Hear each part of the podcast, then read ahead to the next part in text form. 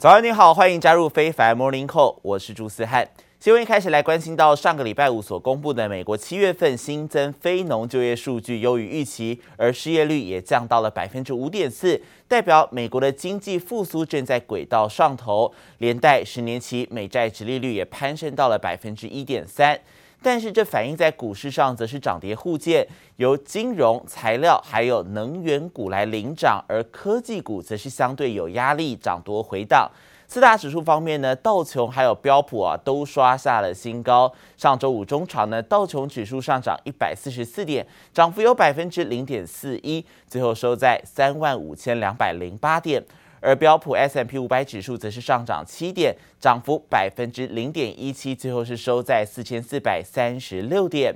而科技股纳斯达克指数主要压力还是在亚马逊等大型个股走跌，中场是下跌了五十九点，跌幅有百分之零点四哦，最后收在一万四千八百三十五点。晶片股费城半导体指数呢也是下跌了十二点，跌幅百分之零点三六，最后收在三千四百一十二点。而其中台积电 ADR 也下跌了百分之零点八五。Now, while our economy is far from complete. And while we doubtlessly will have ups and downs along the way as we continue to battle the Delta surge of COVID, what is indisputable now is this the Biden plan is working, the Biden plan produces results, and the Biden plan is moving the country forward. 连拜登总统都特地召开记者会，自豪一番。美国七月非农就业人数增加九十四点三万人，失业率降至百分之五点四，惊艳华尔街，显示美国经济强劲。六号美股道琼标普齐刷新高。I'm very optimistic on the market. Now that doesn't mean that there won't be days of volatility, that that, that there couldn't be a drawdown in the future. This is a market that's gone pretty far, pretty fast. But I like to think of it in terms of where we are in the cycle. And business cycles in the United States historically last five, seven, ten years. We're in the early stages of this cycle. Real unemployment rates still elevated. The Federal Reserve is going to be accommodative for the foreseeable future. And it's an economy that has some strength. Um, it's been supportive for corporate earnings. So um, I am optimistic on equities as we move forward, and I will be until we see signs that this cycle may be ending. Uh, I believe that we're in the early stages of it. 尽管因为指标性十年期债券殖利率攀升至百分之一点三，以及美元走强，非必需性消费产业还有科技股股价承压，但实际上科技成长类股第二季获利强劲，却是股市这一波的催化剂。只是 Delta 病毒又让许多像航空、汽车、食品这些重启经济概念股股价从一年高点开始走跌，投资人显然对后市抱有疑虑。If you got COVID right, you would have gotten the market wrong. So I don't want to lose sight of that as we think about how we interpret Delta today. Um, maybe Delta actually means the Fed doesn't taper uh, this year. You know, if you look at some of the, you know, what were originally the real COVID winners this time last year. Amazon hasn't made anyone any money in 12 months. Teladoc hasn't made anyone any money in 12 months. So a, a, lot of these names that were looked to last summer or last spring as the leaders in the COVID world haven't worked here. I think that's a very important message. 还包括八月二十六到二十八号，联准会将召开 Jackson Hole 全球央行年会，是否牵动资金流向，连同 Delta 病毒，都是美股近期最不确定因素。记者曹乃琪、林巧清综合报道。 美国总统拜登提出的一兆美元基建开支法案，在上个礼拜六通过参议院的投票程序，为最后的表决来铺路。除了四十九位民主党议员之外呢，还获得了十八位共和党议员的支持，印证过去数个月来的跨党派小组协商有所成果。而参议院的民主党领袖舒默他也决定，周日中午再召开会议，希望可以取得更多共识。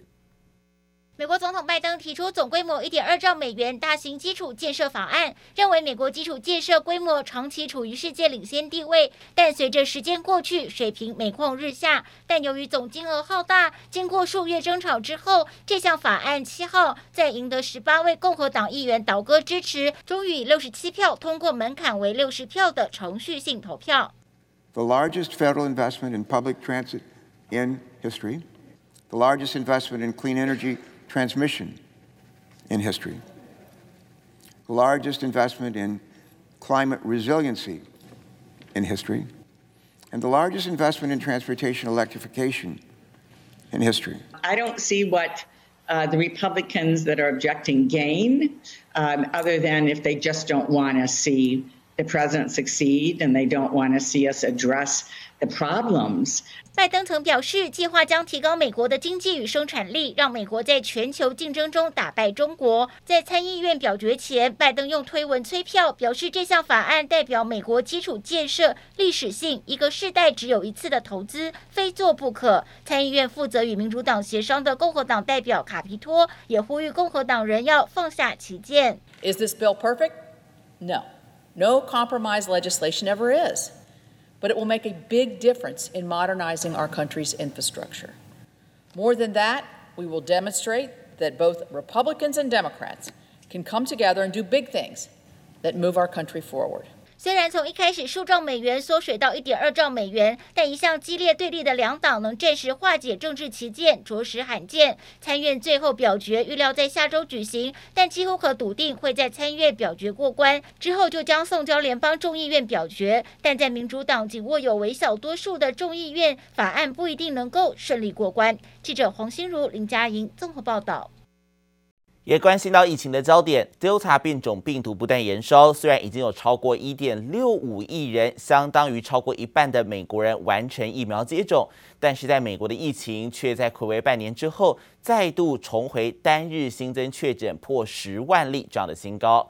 一是呼吁接种率偏低的南方各州接种疫苗，仍是对抗新冠肺炎最有效的方式。而此外，大约有六成的民众封锁的澳洲，单日新增确诊也创下了今年以来新高。至于在日本，确诊则是突破了百万例大关，跨越一个新的里程碑。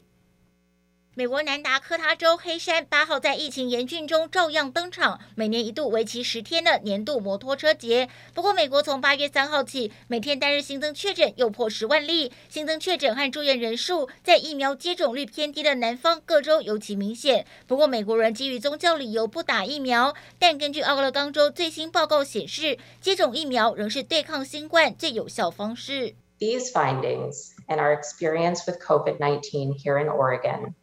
Reaffirm that all three available vaccines are extremely effective shields against hospitalization and death from COVID-19. 目前有超过四点四万名美国人因确诊住院，人数在一周内暴增三成，是六月的四倍。新增确诊及住院人数在南方各州，像佛州、乔治亚州等，更高占全美百分之四十一。The circuit breaker in New South Wales and in Sydney is for people to comply with the rules. Pretty simple. Just stay at home. Just that's the circuit breaker. 澳洲七号新增确诊病例创下今年新高，来到了三百六十一例，集中在人口最多的新南威尔斯州、维州和昆士兰州，而且全部都是 Delta 变种病毒，共有约一千五百万人，约占澳洲人口的六成，因此面临严格的防疫封锁措施。オリンピックに向けてもう何年も頑張ってきたもうアスリートの方の思ってこう頑張って支えてくださる人がいるからこうこう今日を迎えられたんだなと思います。はい。日本气象厅预计冬奥闭幕日全天都有大雨和阵风。冬奥相关最新确诊又增加二十六例，自七月以来累计达四百零八例。此外，日媒报道，随着冬奥主办城市东京感染人数不断激增，日本连续三天确诊人数创新高，在六号突破重大里程碑，总确诊人数已经达到一百万大关，显示疫情仍急速扩大当中。记者黄心如、林佳莹综合报道。美国单日新增确诊数最新创下了六个月来新高，让卫生研究院的院长柯林斯表示，国家正濒临崩溃。而白宫首席防疫顾问佛奇他则表示，他强烈支持加快对于疫苗系统、免疫系统比较弱的人来接种疫苗加强剂。Well, I'm afraid we should not really have ever gotten in the place we are. So, in that regard, yes, we are failing. We have vaccines that we know are highly effective and safe, and yet uh, half the country is still not fully vaccinated, and about 90 million people have not even gotten one dose.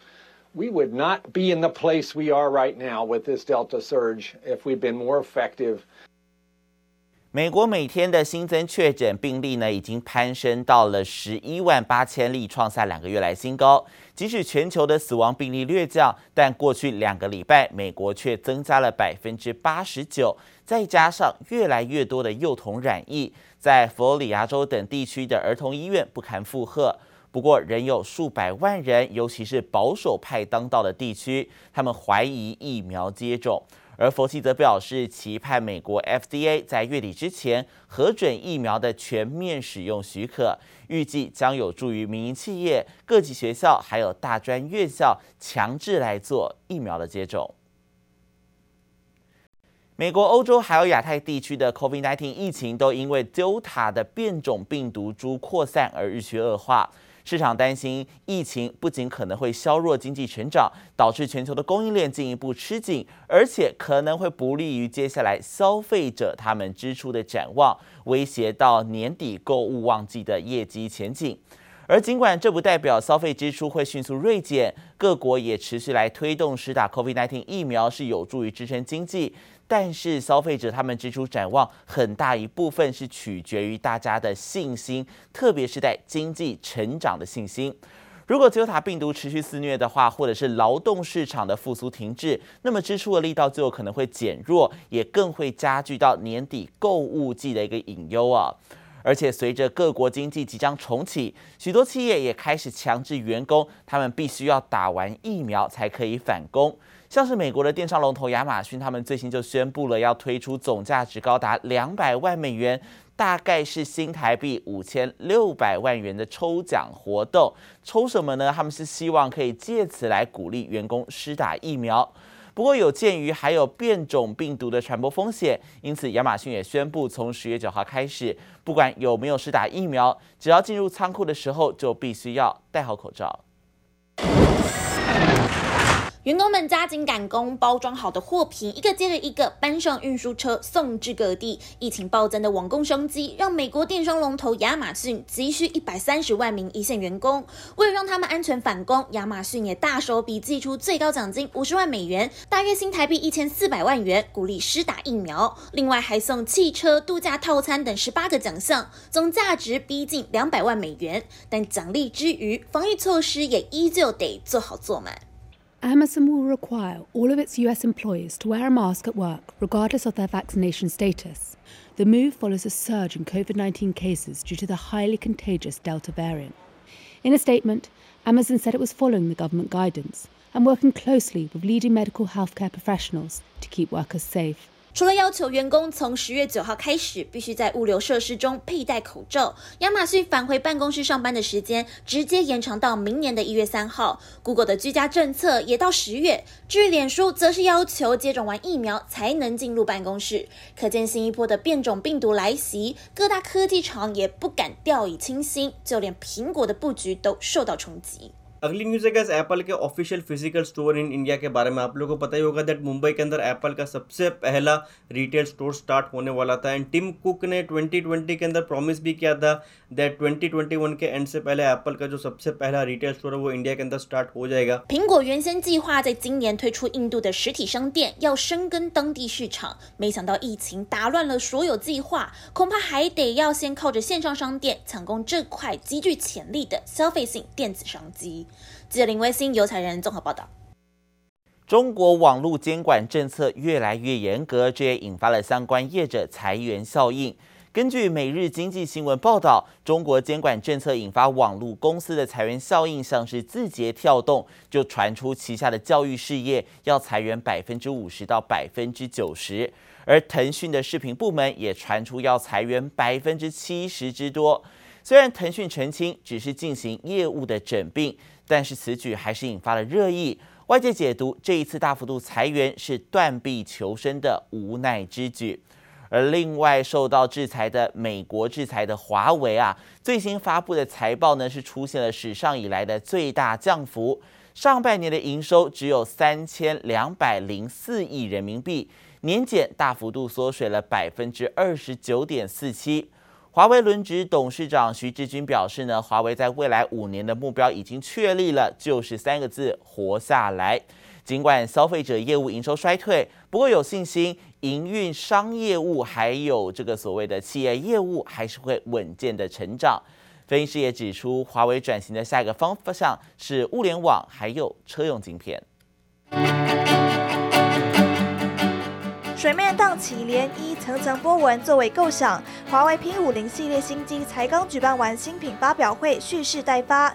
不过最新财报指出，营收出现有史以来的最大降幅。华为上半年营收三千两百零四亿人民币，比去年同期大幅缩水超过千亿人民币，年减达到百分之二十九点四七。而减幅最大的是包含手机在内的消费者业务，年减百分之四十七到一千三百五十七亿元人民币。就连现在依赖的电信设备业务，因为中国五 G 部署放缓，年减百分之十四。外媒预估华为今年第二季营收下降百分之三十八，更是受到美国制裁以来的最大降幅。Huawei is widely expected to try to pivot towards software and business areas not at risk of US pressure. The company started rolling out its Harmony operating system in June, meaning it's no longer wholly reliant on Google's Android platform. 华为在官网发布新闻稿指出，上半年营运符合预期。轮值董事长徐直军表示，华为明确了未来五年的目标，就是活下来。展望全年，尽管消费者业务受到外部影响，营收衰退，不过有信心运营商业务和企业业务还是会实现稳健增长。分析师指出，华为如果等手机业务东风再起，是缓不济急。加上美国禁令目前没有明朗进展，华为转向其他领域是首要任务。就现阶段。